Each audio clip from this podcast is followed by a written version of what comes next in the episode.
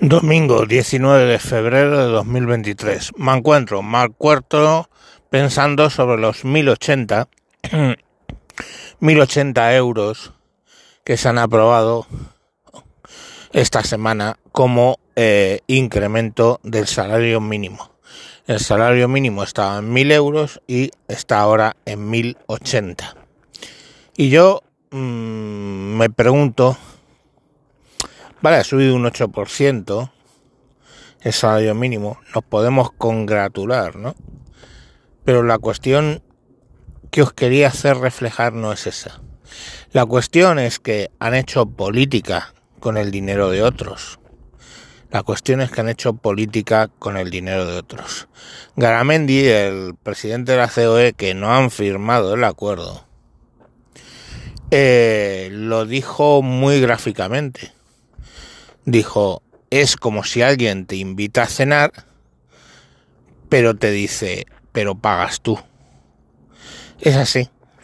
O sea, Podemos ha invitado a cenar a los dos millones de españoles que cobran el salario mínimo, pero, o que lo tienen regulado contra el salario mínimo, su salario, pero lo hace con el dinero de los contribuyentes, digo, perdón, de los empresarios. Que pueden ganar menos o pueden ganar más, pero esas empresas, cada una tiene su particularidad.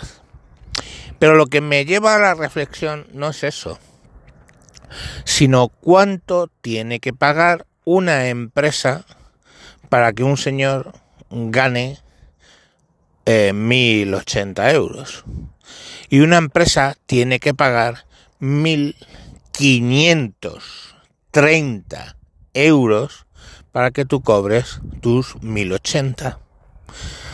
Por cierto, el Estado sale ganando de todo esto. El mismo Estado reconoce, reconoce que va a recaudar 500 millones de euros más por la subida ¿De dónde salen esos 500 millones de euros? Hostia, pues que tú estabas pagando eh, 63 euros de seguridad social todos los meses dentro de esos 1080 y vas a pasar a pagar 69, 6 euros más. Pero imaginaros lo que eso es a nivel de empresa. Bastante dinero. Entonces, o sea, me refiero que la empresa, las cotizaciones a la seguridad social de la empresa también suben.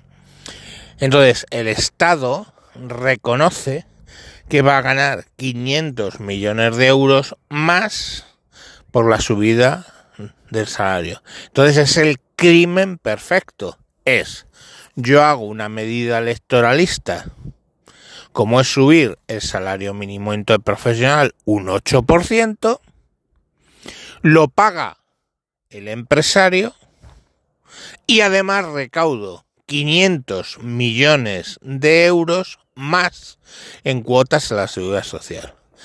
El, insisto, el puto crimen perfecto. El rédito político me lo llevo yo, la pasta la suelta otro y encima de postre ganó 500 millones de euros más. Dentro de las cuentas del Estado, 500 millones de euros mmm, puede parecer poco, no digo que no, pero es dinero. Tacita a tacita. Y si cada tacita son 500 millones de euros, hostia puta. Son 500 millones de euros. Eh, ya lo he explicado muchas veces. Para que os hagáis una idea, lo de 500 millones de euros pues alguien que gane 50.000 euros al año, fijaros, 50.000, que es un, un dineral, pues tardaría 20 años en, eh, en, en, en, conseguir un millón, ¿no? Pues 500 millones son...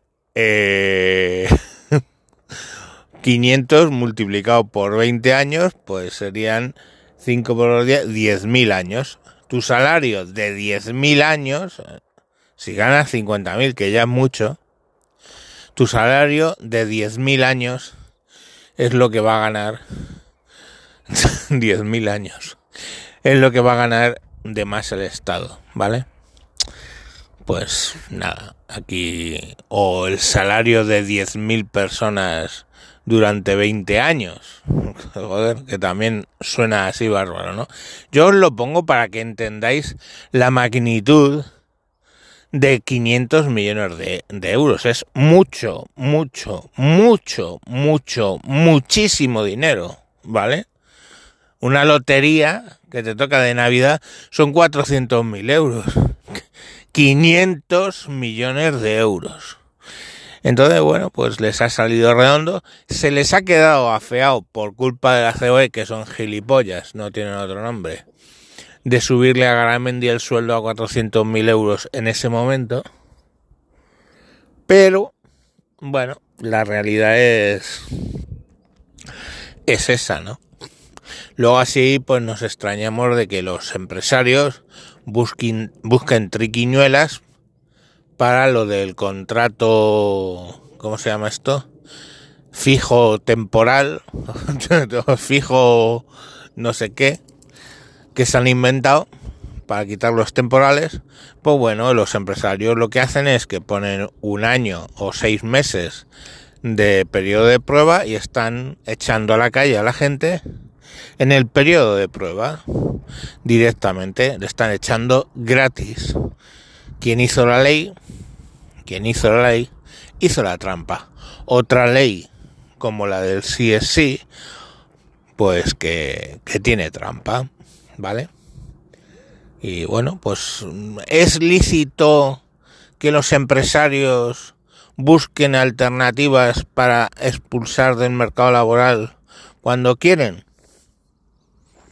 Pues me temo que sí, joder, es el empresario hace cosas de empresario, tú trabajador haces cosas de trabajador, el autónomo hace cosas de autónomo y cuando el Estado aprieta, no perdamos el norte, el Estado aprieta, pues el ingenio se despierta y empiezan a hacer truquillos, truquillos. Y, y, y no hay más, es que, pero fijaros que el problema no son los autónomos, el problema no son los empresarios, el problema no es de los trabajadores, el problema es el origen, que el Estado oprime, que el Estado sobreregula, ¿vale? Y ese es el origen de los problemas.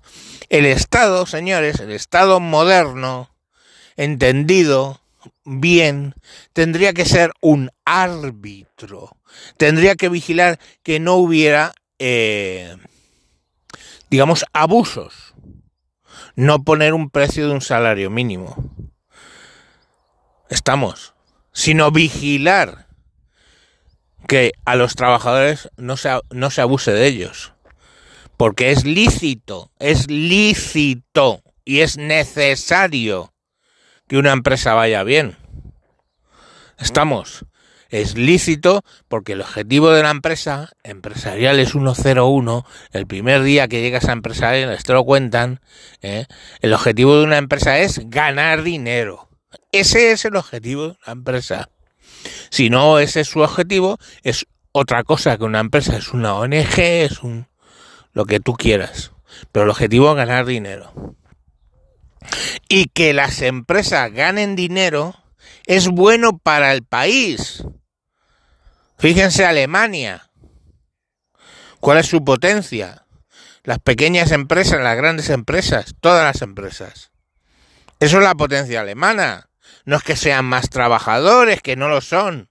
No es que sean más puntuales, que no lo son. Es que las empresas crecen. Las empresas alemanas. Esa es la realidad. Y por eso Alemania es potencia y España es mierda. Ya está. Y solo quiero que reflexionen en eso.